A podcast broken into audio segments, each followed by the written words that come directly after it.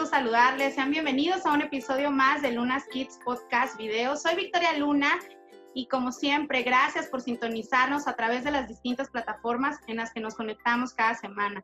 Es un gusto enorme compartir con ustedes cómo cada día nuestra comunidad maravillosa crece. Cada día se suman más profesionales en todas las áreas relacionadas con el crecimiento y desarrollo infantil, unidos con este interés auténtico y en común de hacer fuerte esta red afectiva de soporte. Para mí es un honor presentarles este día a la doctora Carla Iber Escamilla Sánchez. Ella es médico general por la Universidad Juárez Autónoma de Tabasco, con una especialidad en pediatría por la Universidad Nacional Autónoma de México y una subespecialidad en neonatología por el Instituto Nacional de Perinatología, con una amplia experiencia en el área y hoy está aquí para hablar con nosotros acerca de los recién nacidos en tiempos de COVID. Bienvenida, doctora. Buenas, buen día es un gusto para nosotros recibirla este día en, bueno, en este espacio de Lunas Kids. ¿Cómo se encuentra? Saludos hasta la Ciudad de México. Les comento, papitos y mamitas, que nos eh, sintonizan. Ella está desde las bondades de la tecnología conectándose con nosotros desde la Ciudad de México. Sea bienvenida, doctora. Hola, ¿qué tal? Muchas gracias. Es un honor estar con ustedes. Eh, mucho gusto en en participar en esta gran idea que, tienes planteada y que se está llevando a cabo, pues con gusto eh, les puedo aportar de mis conocimientos y más en estos tiempos difíciles de pandemia. Con gusto eh, lo que sea necesario poder responder a los papis que nos están conectando el día de hoy. Y pues cuando quieras, Vicky, podemos empezar. Claro, bueno, sin más preámbulo, vámonos a la parte medular, comentar como siempre en cada episodio. Eh, las preguntas que planteamos son una recopilación que hacemos sobre las dudas más frecuentes que tienen los papás, que son miembros de nuestra comunidad a través pues, de los distintos canales de comunicación que tenemos con ellos. Y bueno, la, pregunta con la que abrimos esta tarde, este día, eh, la más importante, eh, creo que hemos eh, escuchado mucho, hemos visto mucho al respecto en redes sociales y hay mucha gente que al inicio de, esta situación decía, no, pues es que los bebés o los niños este, no se contagian de, coronavirus, no se, no se contagian de COVID. Nosotros queremos que usted nos, nos brinde la información correcta. ¿Los bebés se contagian del virus? Claro que sí, con gusto les contesto. Por supuesto, todos los seres humanos estamos expuestos a, contagiarnos de este virus. Sin duda, los recién nacidos también pueden contagiarse. Si bien es sabido y bueno, a lo mejor ha llegado a sus oídos, es que no se, eh, bueno, se contagian, pero sus síntomas son leves o incluso pueden estar hasta sin síntomas. Tener un cuadro simple como un resfriado, como una gripe, y ser todo. Eh, pero pues esto es delicado porque estos bebés suelen ser transmisores de la enfermedad a gente o a población que sí es más susceptible y en mayor riesgo como son las personas de la tercera edad. Correcto, ¿no? Pues ahí está la respuesta. Veíamos por ahí en Facebook este, un video, incluso yo lo compartí, bueno, en mi Facebook personal, de una bebita que estaba con, partía el corazón, pero es que es una manera de, de, de como hacer entender a la gente, o sea, que es algo real, porque la gente decía no, y todavía incluso este, hasta hace unas semanas me tocó, bueno, nosotros somos de los que permanecimos este, completamente en cuarentena, completamente encerrados, completamente aislados, pero salíamos una vez al mes a hacer pagos y a hacer despensa, y todavía nos tocaba ver a, a, a mamitas con sus niños en brazos, y lo peor del caso es que los niños no traían protección, por este mito erróneo de ellos no se van a contagiar.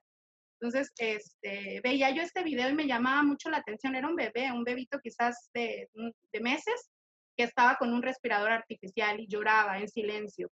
No sé si lo pudo usted ver y entonces te, te sienta en la realidad de, oye, sí pasa y sí les puede pasar.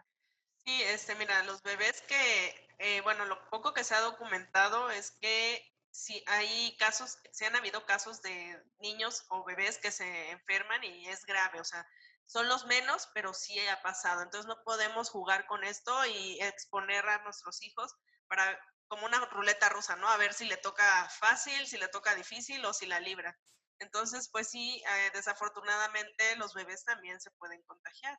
Por eso hay que cuidarnos. Y como dices tú, eh, pues no tienen las medidas de, de protección porque incluso los bebés hasta los dos años son respiradores nasales eh, por excelencia y no podemos aplicar un cubrebocas, una mascarilla para, para protegerlos. Entonces, lo mejor es quedarse en casa o dejar a nuestros hijos y sobre todo recién nacidos en casa.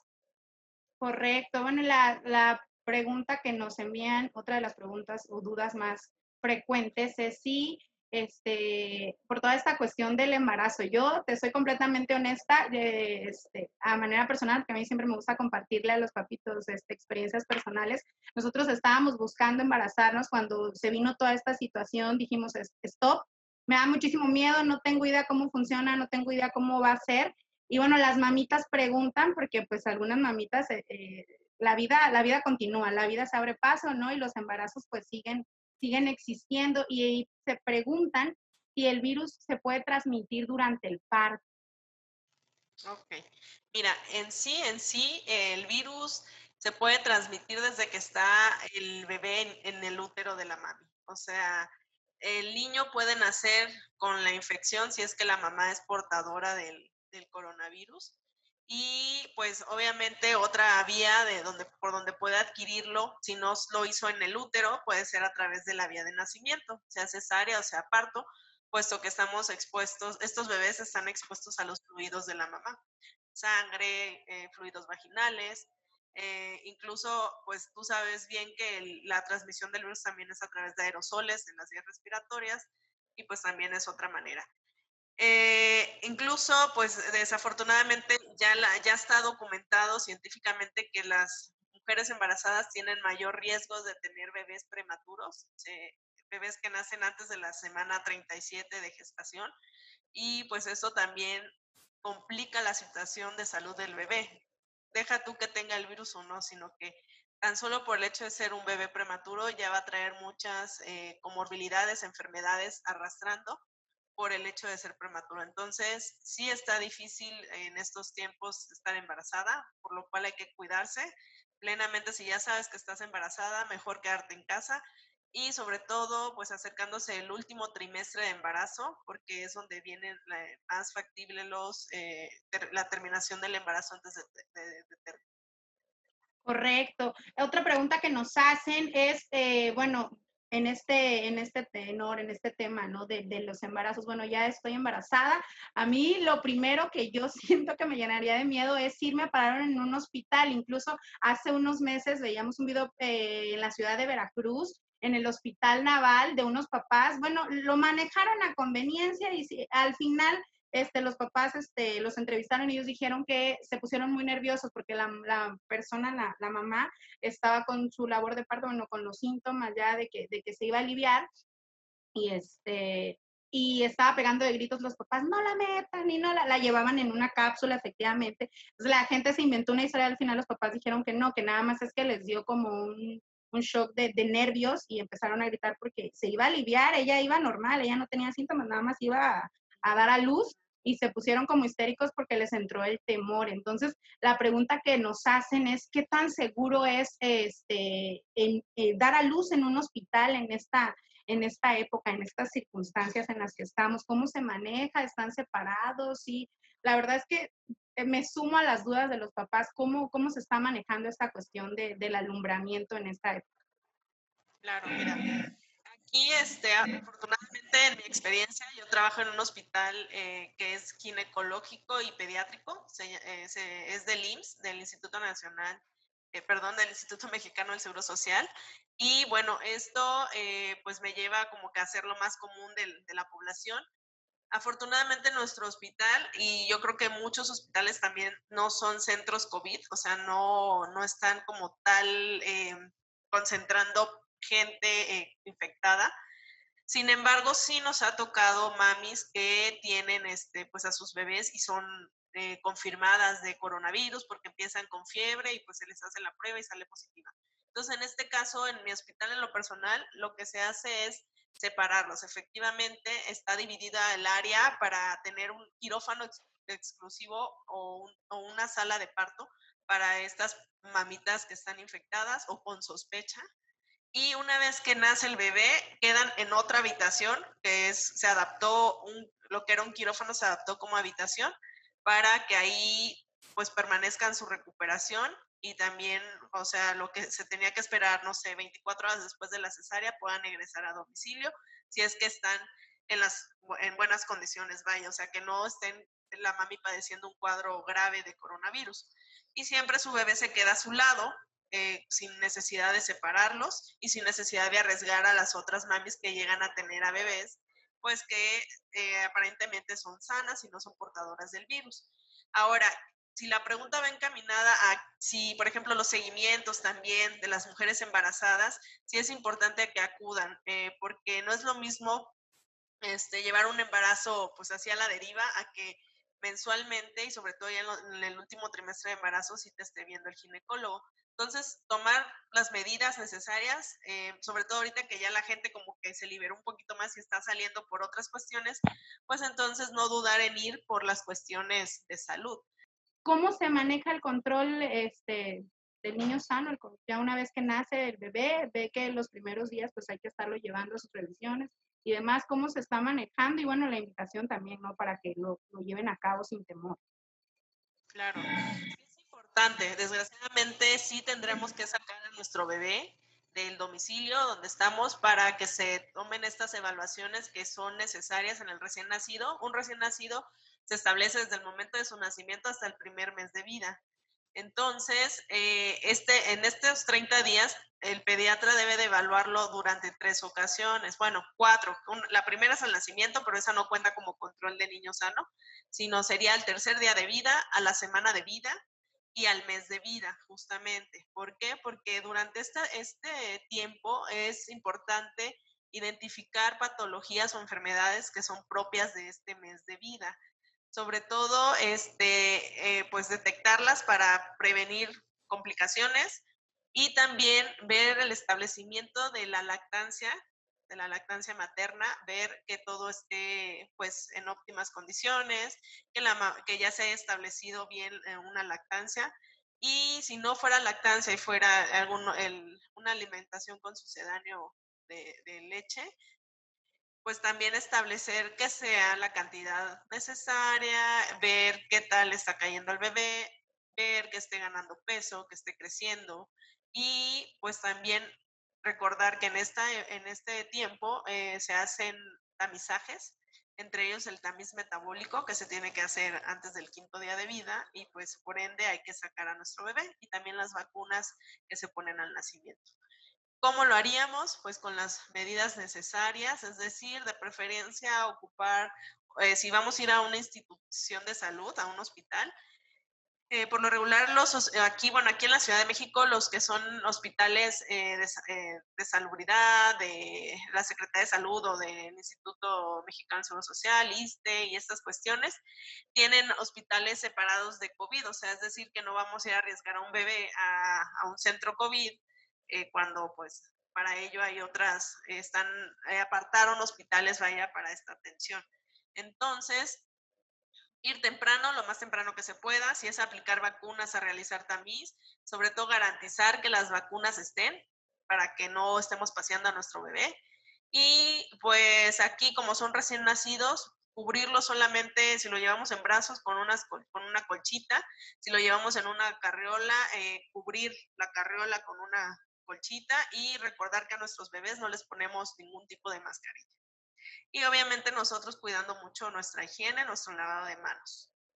Correcto, no, pues yo creo que esos son como cuidados que ya de por sí teníamos este, o tenemos con los recién nacidos, porque generalmente hacemos esto de cubrir la, la carriola o traerlos bien tapaditos. Entonces, bueno, este, también eh, sobre el esquema de vacunación, sobre todo ahorita con, con esta cuestión que se suma la, cuestión de, la crisis mundial con una tendencia este, bastante, bastante preocupante que se venía dando en estos últimos este, meses, en estos últimos años de, que, de los antivacunas.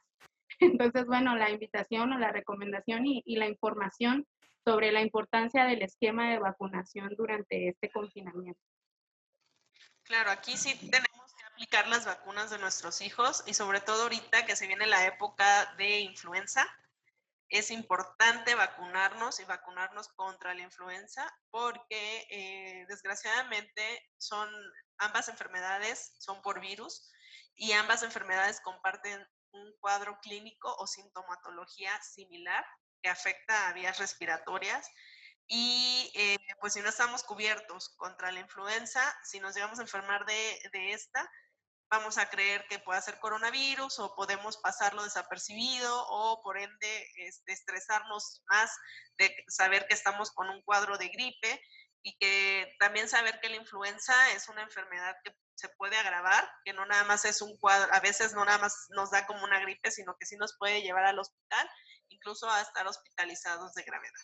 Entonces, sí hay que vacunarnos, llevar a nuestros hijos y no posponerlas ni decir, ay, ya que pase, lo voy a hacer. Si tienen la oportunidad de hacerlo vía particular, excelente, pues porque hay menos gente en un consultorio particular, programas la vacuna contra el pediatra de tu bebé y lo haces de manera privada, se podría decir. Pero si no, acudir al centro de salud, acudir al instituto de salud y en ese momento, como les mencionaba ya, eh, si puede ir antes, un día antes, uno de los papás a confirmar la existencia de la vacuna y el horario de preferencia que vayan a aplicarla o que estén aplicándola para llevar nada más a lo que van a nuestros hijos. Correcto, qué importante esto. Bueno, eh, continuando, nos dicen aquí, si una madre tiene sospechas de COVID, debe seguir amamantando. Ya nos vamos con el tema de la lactancia materna que mencionaba hace ratito debe, porque escuché que mencionó que se les hace el, apego, o sea, cuando se alivian, si les dan a sus bebés para que estén con ellos, entonces esa es la pregunta. Si tiene sospechas o es confirmada de COVID, ¿debe seguir amamantando a su bebé? Claro, mira, eh, incluso, bueno, las nuevas tendencias eh, y por la Organización Mundial de la Salud, por las instituciones, la Academia Americana de Pediatría, eh, sugieren que nuestro bebé sea enseguida que nazca, está en contacto piel a piel con nosotros. De esta manera se establece un vínculo eh, más afectivo y también eh, que propicia una lactancia exitosa. Entonces, en este caso de tener coronavirus la mamá, aún así se hace. Se hace porque se ha visto que es mayor el beneficio que tiene esta práctica, incluso igual el estar lactando, es mayor el beneficio a corto, mediano y largo plazo, incluso para toda la vida de, esa persona que fue amamantada, que el hecho de no hacerlo, porque la mamá tenga coronavirus. ¿Esto por qué? Porque, como mencioné al inicio, en la primera pregunta que realizaste, es bajo la probabilidad de que nuestro, nuestro hijo nuestro recién nacido contraiga la enfermedad. Sin embargo, si una mami en este momento ya es diagnosticada con, con coronavirus y eh, fue el momento del nacimiento, procuramos el contacto con las medidas de, de la mami en cuanto a uso de mascarilla, el bebé en el regazo y la lactancia se tendría que llevar con, suma, con sumo cuidado, es decir, con las medidas necesarias que ya conocemos en general, el lavado de manos por lo menos 20 segundos o el uso de alcohol gel es el 60% y la mamá con mascarilla y solamente procurar tener el contacto del bebé cuando sea la lactancia, o sea, cuando vaya a amamantar. Tendríamos que tener ahí el apoyo de, otro cuidador para las otras cuestiones que necesite nuestro bebé, ¿no? Y bueno, este, la otra opción, la otra opción es extracción. ¿Qué pasaría? Pues la mamá igual con las medidas necesarias, si ya es un caso pues muy grave que, o que la mamá no se sienta segura de tener la infección y, poder amamantar a su bebé porque le cuestiona inseguridad, le cuestiona miedo, eh, le ocasiona miedo, perdón. Este, entonces, la extracción, ya sea con un extractor manual, un extractor mecánico de la lechita, irla conservando, refrigerando y obviamente pues el cuidado del bebé va a ser por otra persona y esa otra persona que está a su cuidado será quien tenga que dar esa leche. Y, con los mismos cuidados, ¿no? Extrema, extrema precaución. Y algo que se me olvidaba y que yo creo que se van a preguntar, oiga, pero no le voy a pasar yo el virus por la leche. Eso no pasa. Se ha visto y los estudios hasta ahorita no han documentado que a través de la leche materna salga el coronavirus. Entonces, despreocúpense de esa parte y hoy por hoy lo mejor para nuestros hijos es la leche humana. Correcto, muy bien, muy importante. Gracias por complementarnos. No, no, sí, a lo mejor cuando nos estén escuchando, cuando nos estén viendo, les surjan más dudas, pero bueno, ya después este, tendremos la ocasión a lo mejor por ahí para responderlas si es que les surgieran más dudas. Este, y justamente anticipándonos un poquito a lo mejor a escuchar la, la respuesta que nos acaba de dar, este, la pregunta es, ¿por qué estas recomendaciones de la, de la Organización Mundial de la Salud sobre el contacto entre la madre y su bebé y, bueno, en general las cuestiones de lactancia materna difieren de las recomendaciones del distanciamiento social?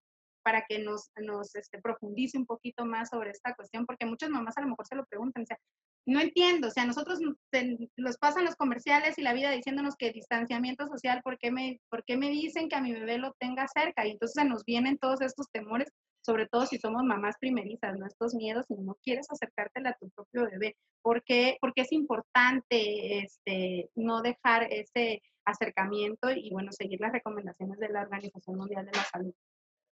Claro, mira, sí, sí tienes razón. Van a decir, ¿por qué lo contrario con, con mi bebé?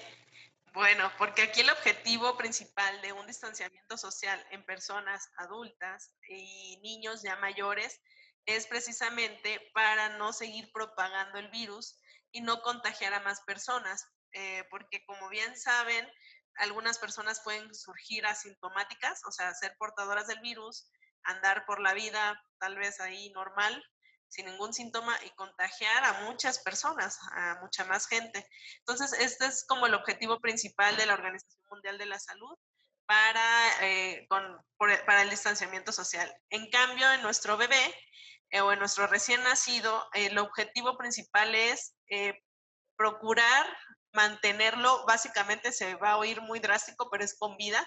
Se ha visto que la lactancia materna nos ayuda a que el bebé tenga menos probabilidades de sufrir enfermedades en, los primeros meses de vida, incluso de muerte, porque si nos vamos a África, nos vamos a lugares pues donde no hay, no hay oportunidad de, vivir como tal, así porque somos, son tercer mundo, este, pues allí la lactancia materna se ha visto que, que es lo que ayuda a sacar a flote a estos niños.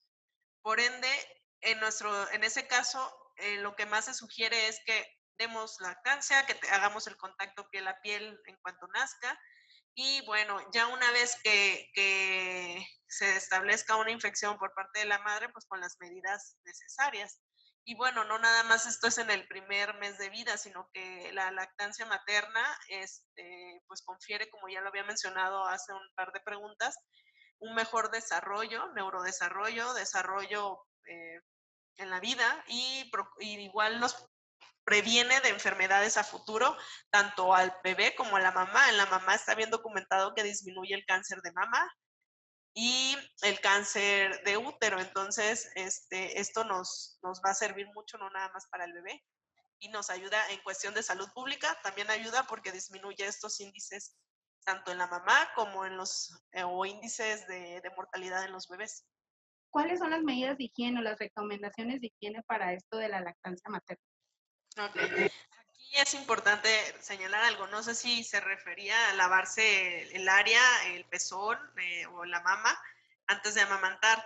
Eh, porque esto, o sea, lo que sí tenemos que hacer es lavado de manos. Eso muy bien, establecido, 20 segundos con agüita y jabón. Pero el pecho solamente que seas este, que le hayas tosido, que hayas estornudado y no estuvieras cubierta, entonces pues sí tendrías que lavártelo. Y más si eres una persona que ya está confirmada sospechosa de coronavirus. Pero si no, no se lava ni, ni se limpia esa área porque esa área precisamente hay unas glándulas que, eh, que secretan como una grasita y que es precisamente para mantener lubricado y hasta le confiere cierto olorcito a esta, a esta zona para que el bebé sea atraído y tenga mayor este, pues, apego al seno materno. Entonces, solo nuestro lavado de manos.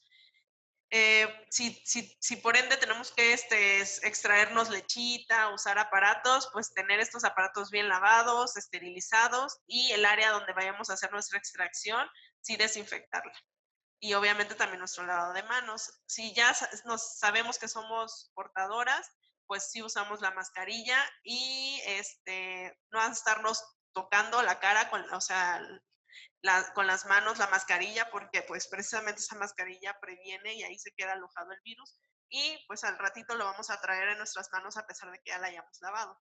Entonces sí tener cuidado en estas medidas y nada más sería como lo, lo más básico este, para, para seguir amamantando a nuestro bebé. Entonces, bueno, este, mensajes claves, doctora, que, que nos quiere usted dar para las mamás. Eh, me preguntan aquí, yo lo, quiero complementar, este, insisto, sumándome a las cuestiones de, yo también soy parte de esa comunidad como mamá. Entonces, este, mensajes clave que tenga para las mamás, pero las mamás embarazadas, las mamás que deseen este, amamantar y que, y que tengan este temorcito o a lo mejor como yo, ¿no? Que se quieren embarazar, pero, pero, pero tienen, tenemos ese temor de, no, ya hasta que todo esté bien, ya me embarazo, ya hasta que esté bien, ya me acerco a mi hijo, ya hasta que esté bien, este, porque así lo vemos, en este momento así lo vemos, yo creo que todos en general, ya cuando esto se termine. Entonces, ¿cuáles serían los mensajes que usted nos dejaría, este, pues ya para concluir este, este tema? Este, pues no temer, no temer, este, yo creo que también tener una, una parte positiva de nuestro lado nos va a ayudar y mejor este, centrarnos en cuidarnos, en tener las medidas necesarias, recordar que tenemos que, si estamos embarazadas, tenemos que acudir a nuestros controles con las medidas necesarias. Y eh, si vamos a tener un bebé y, y, pues no tenemos como las posibilidades de contratar a un médico, a un ginecólogo, a un pediatra, a veces hasta una dula que nos asista en, en, nuestras casas, pues irnos a un hospital, eh, preguntar antes de, de, que se acerque la, la fecha de parto probable, preguntar si ese hospital es concentración de coronavirus y si lo es así, pues buscar otro. Eh, en cuanto ya al área, a la parte de amamantar, recordar que la lactancia materna es, eh, pues por la Organización Mundial de la Salud y por las academias, eh, hoy por hoy, hasta los dos años, es lo ideal que se establezca. Si no podemos, porque pues a veces porque la mamá trabaja, porque el bebé ya lo rechazó, por lo menos que sean seis meses de, de exclusividad de, la, de pura lactancia, de leche humana exclusiva. Y bueno, que como todo, o sea, hay riesgos, hay riesgos con nuestros recién nacidos y que aunque no estemos contagiados o, estemos 100% seguros que estamos contagiados, tener las medidas de higiene necesarias, hacer, hacer conciencia a los familiares de que no es momento de visitas eh, para conocer al recién nacido, para, para pachar a la parturienta, entonces, pues nada más las personas necesarias que tengan que estar para ayudar a la mamá y al bebé son las que deben de estar y con las medidas necesarias. Y recordar que la leche humana eh, pues nos ayuda muchísimo tanto a mamá como al bebé y nos ayuda para disminuir enfermedades, para prevenir en la mamá cáncer, para eh, pasarle todas estas, esta inmunidad que ya empezamos a crear nosotras desde antes, desde que éramos bebés, igual desde niñas, se las transferimos por, por a través de la lactancia materna a nuestros hijos. Entonces, pues sigamos teniendo muy presente estas, estas medidas y eh, sin miedo, sin miedo, solamente teniendo las, las medidas necesarias y también informándonos, creo que es una de las herramientas fundamentales, por lo cual, este, pues, la verdad te felicito que tengas esta, esta, este canal que nos, nos pone al día, que hayas invitado pues a personas capacitadas y que, que, ahorita que es la moda o el tema pues que nos agobia a todos, la pandemia, eh, te enfoques en ello para poder ayudar a los papás y a las mamás en, en estos temas. Te agradezco, Carla pues que hayas tomado este, la invitación, que hayas aceptado. Sabemos de, de siempre lo digo igual, eh, nuestros invitados no son casualidad, no, no los elegimos al azar. Este, conocemos de su preparación profesional, pero más allá de su preparación profesional, conocemos de su calidad humana. Así es que te agradezco. Yo les recomiendo para la gente, les comento, este, la doctora está en la Ciudad de México, ella tiene su consultorio este, ampliamente recomendado por Lunas Kids con todo, este, bueno, pues esta preparación que ella tiene, aparte es súper linda con los niños. Entonces, este, bueno, para que ahorita al final de la entrevista por ahí vamos a dejar sus datos. No sé si quieras añadir algo más. Claro, aquí es lo importante, a pesar de ser pediatra, este, recientemente hace un año estrenada como mamá, siempre hay dudas, no, si yo teniendo conocimientos profesionales, científicos, eh, ya como mamá es otra cuestión, pues me pongo en los zapatos de, los papás. Siempre, este, pues nunca sobra la información y más tratándose de crianza, que es algo difícil, como dices tú, más en estos tiempos en general, no por cuestión de pandemia, sino cómo vivimos el día hoy por hoy. Entonces, este, pues yo eh, eh, pues siempre soy libro abierto, ando tratando de informarme, de investigar, de dar lo mejor en las consultas de mis pacientes y más este, para el apoyo de los, de los papás y las mamás que siempre pues acuden a nosotros preguntando cuestiones también de crianza.